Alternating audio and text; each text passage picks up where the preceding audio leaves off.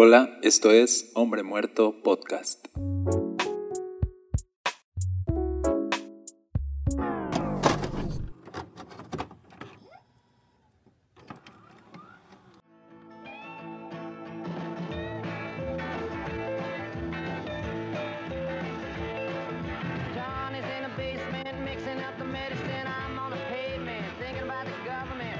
Hola, yo soy Daniel Castañeda, bienvenidos a Hombre Muerto. Vamos a estudiar hoy el episodio de la Torre de Babel, así que si estás listo, quiero darle lectura rápidamente para poder ver qué Dios va a hablarnos hoy.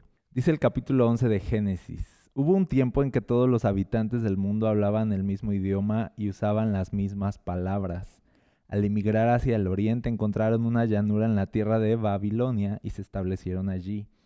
Comenzaron a decirse unos a otros, vamos a hacer ladrillos y endurecerlos con fuego. En esa región se usaban ladrillos en lugar de piedra y la brea se usaba como mezcla. Verso 4. Entonces dijeron, vamos, construyamos una gran ciudad para nosotros con una torre que llegue hasta el cielo. Esa es la famosa torre. Eso nos hará famosos y evitará que nos dispersemos por todo el mundo. Pero el Señor descendió para ver la ciudad y la torre que estaban construyendo y dijo, miren, la gente está unida y todos hablan el mismo idioma. Después de esto, nada de lo que se propongan hacerles será imposible. Vamos a bajar a confundirlos con diferentes idiomas, así no podrán entenderse unos a otros. De esa manera el Señor los dispersó por todo el mundo y ellos dejaron de construir la ciudad. Por eso la ciudad se llamó Babel, porque fue allí donde el Señor confundió a la gente con distintos idiomas, así los dispersó por todo el mundo. Es una de estas historias que, que también aprendimos en la escuela dominical. Yo me acuerdo cuando me tocó pintar la Torre de Babel, la pinté de varios colores, cada nivel era de un color. Y siempre que pienso en la Torre de Babel, la verdad es que me viene a la mente esa clase de escuela dominical y ese dibujo. qué, qué importante es lo que aprendemos cuando somos niños, ¿no? Es verdad lo que dice la Biblia de que instruye al niño en su camino y aun cuando sea viejo no se va a apartar de él. Así que tenemos seguramente imágenes. Cuando yo te digo la Torre de Babel, se viene a ti a lo mejor ese dibujo que hiciste, esa clase que tuviste. Pero vamos a aprender ya como adultos qué, qué pasó aquí en este episodio, por qué quisieron construir una ciudad y, por qué quisieron hacerse poderosos. Mira, lo primero que veo es que ellos están diciendo, vamos a ser poderosos, nada nos va a detener. Y entonces Dios se asoma a ver lo que están haciendo y dice, no, mira, dicen que van a ser poderosos, dicen que nada los va a detener, detengámoslos entonces. dice, ellos dijeron, vamos a construir una torre y así no seremos dispersados. Estaban pensando eso, así de, con la torre nada nos va a dispersar. Y Dios dice, "Mm, ok, dispersémoslos a todos. ¿Quieres jugar a ser Dios? Ok, vamos a jugar, dice Dios. Veamos quién es más poderoso. Y yo te digo algo, no quieres retar a Dios, no quieres jugar la reta con Dios, de verdad. Si tú quieres edificar algo para tu propia gloria, con tu poder, con tu mano, sin Dios de por medio, la verdad es que estás retando a Dios. Y así como literal le están diciendo ellos, no vamos a ser dispersados, y Dios dice, ah, claro que sí, vas a ver cómo sí puedo dispersarlos. Y la verdad es que no había manera de dispersarlos porque dice la Biblia que hablaban un mismo idioma y estaban súper motivados, o sea, todos se pusieron de acuerdo, estaban en un mismo sentir, en una unidad así total y Dios dijo, de verdad, cuando están en una unidad total, nada les va a ser imposible. Entonces, la verdad es que era imposible dispersarlos y ellos pensaron, con esta torre, con estas murallas, con estos ladrillos, nada nos va a separar, vamos a ser invencibles, vamos a ser famosos, vamos a ser poderosos. Era prácticamente imposible, dice la Biblia, traer abajo esa gran edificación. Pero para Dios no hay nada imposible. Y hace Dios algo extraordinario, les cambia el idioma a todos y los confunde. De ahí viene la palabra Babel, que significa confusión. Dios confunde su lenguaje, los detiene y los dispersa. Lo que parecía imposible de hacer, destruir su arrogancia, destruir su ambición, Dios lo hizo. No hay poder humano que pueda detener a Dios. Si Dios quiere detener a una persona, lo va a hacer. Aunque parezca una persona súper poderosa o un proyecto súper bien armado, si Dios lo quiere tirar abajo, lo va a tirar abajo. Porque no puedes jugar a ser Dios con Dios. si lo invitas a jugar la reta entre dioses, Dios va a ganar. Ahora déjame darte un dato interesante acerca de, esto. En Génesis, las personas que inicialmente comenzaron a construir ciudades, siempre vas a ver que eran personas de mala reputación, no eran personas buenas, por lo regular eran personas rebeldes. Y se observa también en Génesis que la gente de Dios, por así decirlo, era más de morar en tiendas, y así ellos confiaban en la protección de Dios y en no establecer murallas de división. Esto habría la posibilidad de ser prosperados sin ningún límite bajo la bendición de Dios. O sea, las personas de Dios no pensaban en, en, dividir, pensaban en multiplicarse, no pensaban en establecerse en un territorio ya, sino pensaban en ser bendecidos por Dios en cualquier tierra que Dios les diera, porque al final pensaban, la tierra es de Dios y nosotros somos de Dios, así que nosotros no tenemos derecho de establecer murallas, establecer límites y hacernos nuestro propio nombre y construir nuestra propia gloria. Pero entonces había personas rebeldes que prácticamente empezaban motivados por la rebeldía, motivados por algo maligno en sus corazones, empezaban a construir murallas de división y empezaban a prepararse de alguna forma para la guerra, para hacerse poderosos y para hacerse y hacerse una defensa. Construir una ciudad era un movimiento de defensiva, era ponerse a la defensiva. Los que vivían en tiendas, gente, gente más humilde, decía, la tierra es de Dios. Pero una muralla decía, no, esta tierra es nuestra. Y nos vamos a apoderar de ella y la vamos a defender. Había algo muy maligno en eso. Ahora, quiero hablarte, aprovechando esto, hablarte de nosotros, de qué nos enseña a nosotros este episodio te voy a decir algo. Primero, es muy peligroso decir que algo que le pertenece a Dios te pertenece a ti. Al momento en el que tú empiezas a apropiarte de cosas que son de Dios, entonces estás en un terreno peligroso. Ellos decían, esta tierra es nuestra y nos vamos a apropiar de ella. Y vamos a construir este símbolo para decirle a Dios y de alguna forma, te voy a decir algo, la torre era una forma de hacer guerra contra Dios mismo, ¿sabes? Esa era la intención, decirle a Dios, somos tan altos como tú, esta torre llega hasta las nubes. Era como decirle a Dios, aquí estamos y aquí está nuestro poder, ¿tú qué tienes? Y se apropiaron de algo que al final era de Dios. ¿Sabes de qué nos apropiamos nosotros? Bien fácil, de nuestra vida. Y apropiarte de tu vida es arrogancia.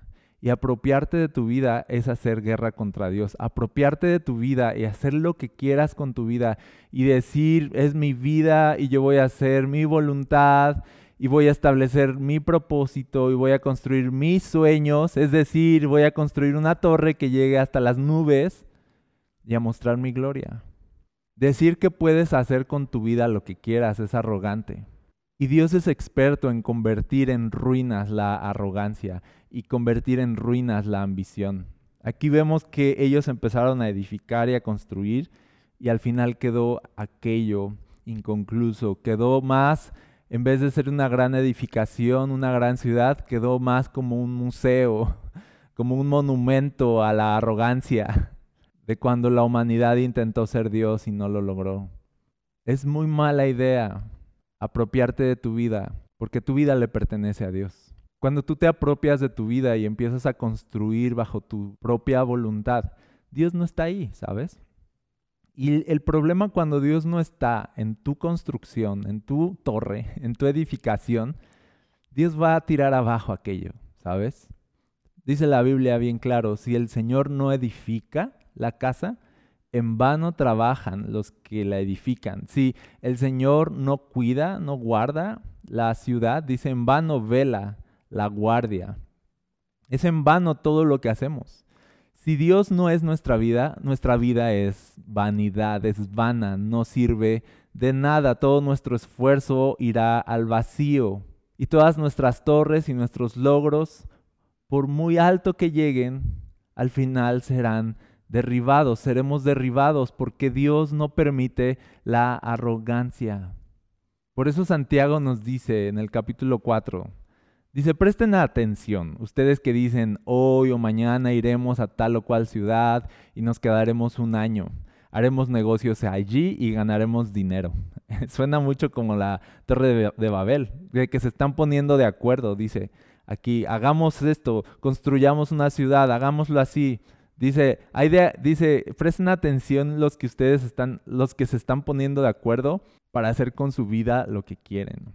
Y dice el verso 14, ¿cómo saben qué será de su vida el día de mañana? La vida de ustedes es como la neblina del amanecer. Aparece un rato y luego se esfuma.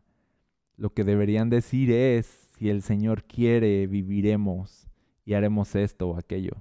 O sea, no está mal planear, está mal alardear de nuestros planes. Eso es lo que está mal. No está mal planificar, está mal planificar sin Dios de por medio. Está mal ser tan arrogantes que planifiquemos nuestra vida sin detenernos a pensar que nuestra vida le pertenece a Dios.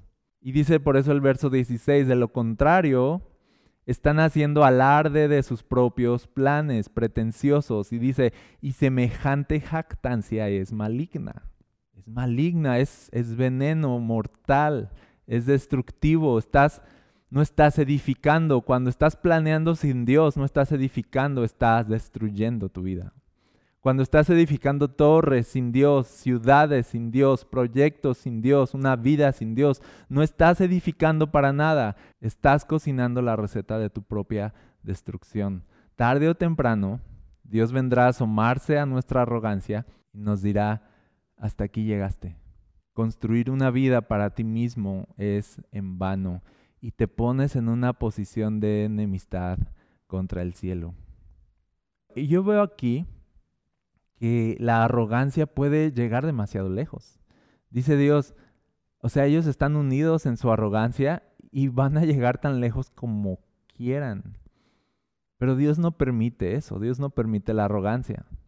Y tú dices, entonces, ¿por qué hay tanta arrogancia en el mundo? Te voy a decir por qué, porque Dios la deja crecer lo suficiente, porque la arrogancia necesita caer desde muy alto para comprender su falta. Sí hay mucha arrogancia, sí hay muchas torres, construyéndose y parece que están teniendo éxito, pero al final Dios las deja crecer tan alto para que la caída sea lo suficientemente fuerte para que comprendan su falta. ¿Sabes qué yo veo? Tenemos esta inclinación a rebelarnos contra Dios. Somos como estos habitantes de Babilonia. Encontramos una buena tierra, nos agrada, encontramos oportunidades, nos deslumbran y nos queremos establecer ahí, empezamos a planear, empezamos a vislumbrar y a tener visión de cómo sería nuestra vida. Y, luego Dios nos humilla.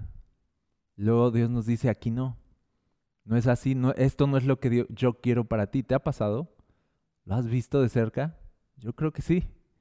Esto no es lo que quiero para ti, detente. Y Dios envía confusión, oscuridad para detenernos de ese emprendimiento que nos va a llevar a la destrucción. Porque era rebeldía contra Dios. Pero ¿sabes qué pasa? Que apenas agarramos fuerza y volvemos a edificar lo que Dios ya había destruido. Dios te humilló, te cerró una puerta, te dijo que por ahí no, te quitó algo para hacerte volver a Él. Vienes humillado a Él, Él te da su espíritu y entonces te sientes poderoso otra vez. ¿Y qué creen que hacemos muchos de nosotros? Volvemos a intentar ir por la misma dirección. Yo he visto esto muchas veces. Personas construyendo su propio imperio, donde se sienten seguros, poderosos, invencibles, construyendo imperios donde su propia gloria pueda ser vista por todos. Lo voy a llamar su torre de arrogancia. Yo te digo, si sigues construyendo tan alto tu torre, un día llegará a las nubes y Dios la verá muy cerca de su gloria y adivina qué va a pasar. La va a derribar, va para abajo. Hay mucha gente que Dios ha llamado para que le sirva, usando la fuerza que Dios le dio para construir cosas que Dios no le mandó. usando el dinero que Dios le dio para construir torres que Dios no le mandó edificar. O sea, viviendo para su propia gloria, usando su vida para su propia gloria, usando los recursos de Dios para su propia gloria. Eso es muy peligroso. Porque cuando tú estás construyendo para tu propia gloria y tu vida se trata de ti y no de Cristo Jesús, te voy a decir algo que, que nos debería espantar. En ese proyecto de vida Dios no está. Y cuando Dios no está en un proyecto de vida, todo va a quedar en ruinas y todo va a ser en vano. Eso nos debería hacer temblar. Dios no está conmigo, sino en mi contra, si mi vida no está rendida a Él. ¿Sabes? Y no hablo de en mi contra como que Dios esté odiándonos, o sea, nuestro enemigo. Hablo de en mi contra de, de Él no va a permitir que yo llegue demasiado lejos con tanta arrogancia y me pierda y me extravíe de sus caminos.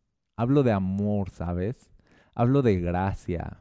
Yo veo amor y gracia de Dios aquí al no permitirles a estas personas edificar una torre tan alta que al final existiera para su propia desgracia.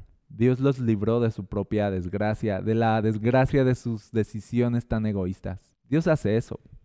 Dios es amor.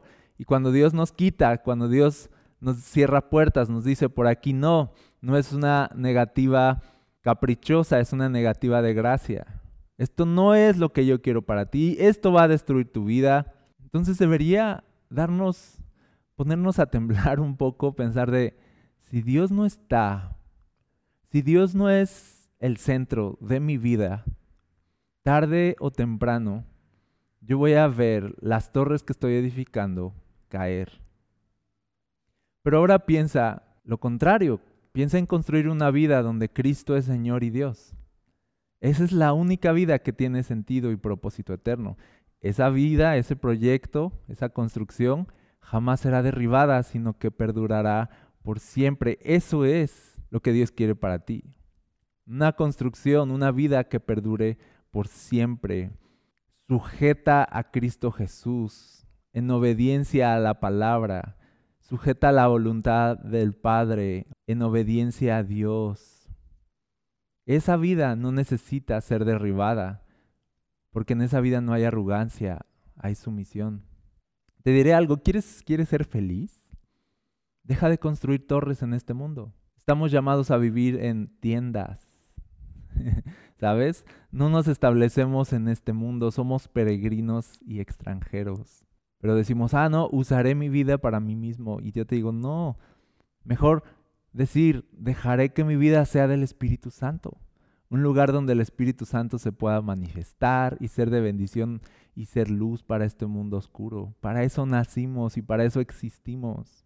La mejor versión de vida no es una donde tenemos éxito para con el mundo y alcanzamos las nubes. No estamos llamados a alcanzar las nubes. Estamos llamados a alcanzar la tierra, dice la Biblia. Alcanzar este mundo con el Evangelio. Y para alcanzar la tierra debemos permanecer bien cerquita de ella. ¿Qué haces construyendo una torre tan alta que llegue hasta las nubes? Seamos humildes.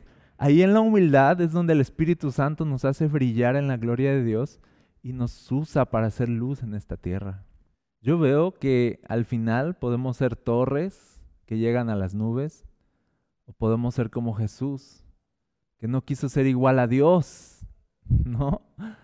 Sino que se humilló, dice, hasta la muerte. Y ahí desde el piso, desde la tumba misma, fue exaltado hasta los cielos, dice Filipenses 2. Así que te digo, ¿de verdad quieres construir una vida que llegue hasta las nubes? Pues no es edificando hacia arriba, así edifican los arrogantes. Es humillándote y haciéndote menos, que entonces llegarás hasta donde nunca jamás imaginaste.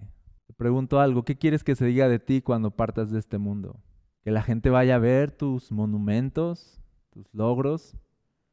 O que se hable de tu sencillez, de tu servicio, de tu amistad con Dios y de cómo te entregaste para servir a todos. Que se diga cómo elegiste vivir para Cristo y su gloria en vez de desperdiciar tu vida en ti mismo y en tu propia gloria. Y cierro con esto. Algo que me llama la atención es que si ellos trabajaban unidos en un mismo sentir, entonces iban a llegar hasta donde quisieran, dice la Biblia. O sea, es verdad que si trabajamos unidos podemos llegar a donde queramos. Y también es verdad que no podemos llegar a ningún lado si Dios no va con nosotros.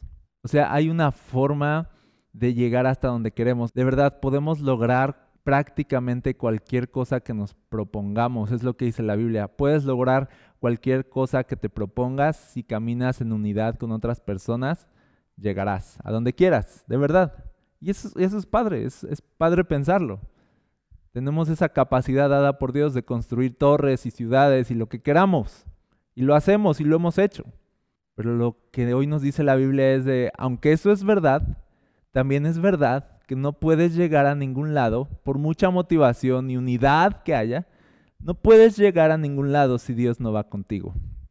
Así que es padre pensar esto, que si estamos juntos y unidos bajo la bendición de Dios, imagínate esa ecuación, unidad y bendición de Dios. Unidad y presencia de Dios. Imagínate esa ecuación. Con esa ecuación podemos llegar hasta donde queramos. Así como estos habitantes de Babilonia no tenían imposibles porque estaban unidos, solo que les faltaba el ingrediente de la presencia de Dios sobre ellos. Nosotros, si estamos unidos y tenemos el ingrediente del Espíritu Santo con nosotros, estamos llamados a edificar en lo imposible. Estamos llamados a llegar tan lejos como Dios nos lleve. Estamos llamados a no conocer límites. Nosotros no construimos una ciudad amurallada y nos ponemos a la defensiva. No, nosotros somos la gran ciudad de Dios, donde todos pueden entrar, donde todos son bienvenidos. No estamos a la defensiva. Estamos aquí para alumbrar al mundo, dice, para ser una ciudad, sí, pero una ciudad que alumbre al mundo, no que se esconde del mundo, no que se protege del mundo, sino que es influencia en el mundo, que es luz en el mundo que simbra en este mundo. Esa es la iglesia. La iglesia es lo contrario de la torre de Babel. Es una edificación que se levanta para ser un hogar para los que no tienen hogar, que se levanta para ser consuelo para los afligidos, que se levanta para hacer salvación a todos los perdidos, que se levanta para hacer esperanza en este mundo. Y con el Espíritu Santo podemos hacerlo. Y con unidad podemos hacerlo y nada nos será imposible, ¿sí o no? La iglesia tiene esa ecuación o estamos llamados a vivir en esa ecuación. Por eso Jesús les dijo a sus discípulos, ustedes van a alcanzar al mundo con el Evangelio. Hasta lo último de la tierra. Ustedes no van a tener límites en este mundo. Ustedes van a llegar hasta donde quieran. Hasta lo último de la tierra, Jesús les dijo. Esa es la iglesia, llamados a alcanzar cada centímetro de este planeta con el Evangelio de Cristo. Y por eso la iglesia está llamada a trabajar en unidad, a, permanecer unidos. Y por eso la ecuación de la iglesia es así. Dice Hechos 2 que estaban unidos, que estaban juntos, que permanecían juntos y entonces el Espíritu Santo descendió sobre esa unidad. Ellos dijeron, quedémonos aquí. Ellos no dijeron, vayamos, edifiquemos, alcancemos el mundo, hagámonos famosos, sino, sino dijeron, Quedémonos aquí a esperar el Espíritu Santo. Y se humillaron a Dios. Se pusieron de acuerdo en humillarse ante Dios. Se pusieron de acuerdo en depender de Dios. Se pusieron de acuerdo en renunciar a su vida y renunciar a sus propósitos y sueños. Se pusieron de acuerdo en renunciar a todo lo que ellos querían para alcanzar lo que Jesús quería para ellos. Se pusieron de acuerdo en eso. Qué poderoso es ponerse de acuerdo y estar unidos para vivir para la gloria de Dios. Ahí es donde el Espíritu Santo desciende y se completa la ecuación. Y el Espíritu Santo vino y literalmente comenzó la iglesia a alcanzar a todo el mundo. Me gusta cuando la Biblia habla del Espíritu Santo, por eso, cuando, porque dice, dice que cuando el Espíritu Santo venga sobre ti, entonces haz lo que te venga a la mano, porque el Señor estará contigo. O sea, de si el Espíritu Santo está sobre ti y te bendice, ponte a edificar, porque todo lo que edifiques Dios lo hará prosperar. Cuando el Espíritu Santo nos guía y está con nosotros, ya no hay más necesidad de contar con nuestra capacidad o nuestro poder humano. Ahora Él se va a encargar. Qué padre es pensar que es el poder de Dios y no nuestro poder lo que va a hacer prosperar y lo que va a edificar todo lo que haremos. Esa es la iglesia y la iglesia recibió ese poder. Por eso Jesús no se detuvo a decirles cómo le harían para alcanzar el mundo.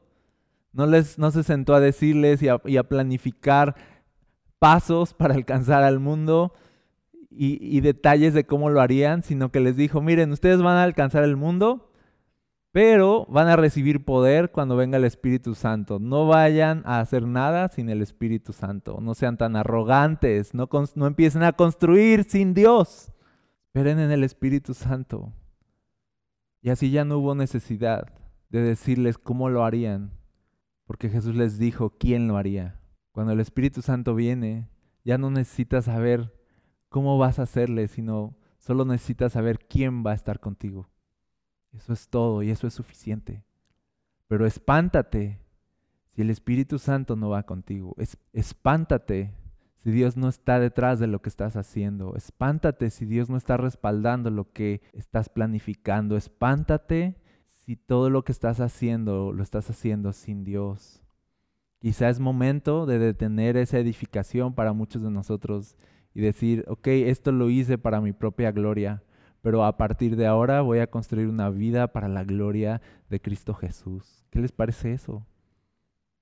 Hey, jóvenes, dejemos de planificar nuestra vida pensando de nos quedan un montón de años y empecemos a entender que nuestra vida no es nuestra y no sabemos cuántos años ni siquiera tengamos. ¿Por qué no empezar en vez de desperdiciar los años que hay adelante, que esos años que creemos tener y empezar a usar el tiempo que tenemos hoy y la fuerza que tenemos hoy para servir a Dios con todo nuestro corazón y entregarle nuestra vida hoy? ¿Por qué no en vez de ser tan arrogantes, de pensar que nuestra vida y el futuro nos pertenece, seamos humildes y pensemos que lo único que nos pertenece es el ahora mismo? Y en el ahora mismo está Dios con nosotros y nos va a respaldar, así que empecemos a edificar nuestra vida para la gloria de Dios. ¿Qué les parece? Te digo algo, si tú estás emprendiendo proyectos, o estás planificando cosas, detente, ponlo en manos de Dios, pregúntale a Dios si Él va contigo en eso, si es su voluntad y si no, deséchalo. Es mejor desechar un proyecto por someterme a Dios, por someterlo a Dios, a que por no someterlo Dios venga a derribar las torres cuando están demasiado altas y la caída pueda ser más dolorosa. Señor, te pedimos que con tu espíritu nos ayudes a entender cuál es tu voluntad. Perdónanos si estamos edificando para nuestra propia gloria y te, y te pido algo, Señor. Ayuda a cualquier persona que esté escuchando esto a detenerse de cualquier proyecto de vida que no te glorifique a ti. A detenerse de cualquier iniciativa o sueño personal y egoísta y dales de tu espíritu para poder honrar tu nombre, Señor, y vivir para tu gloria. Tú nos puedes ayudar, Señor Jesús. Estamos en tus manos, somos tuyos, nuestra vida es tuya y esperamos en ti. En el nombre de Jesús. Amén.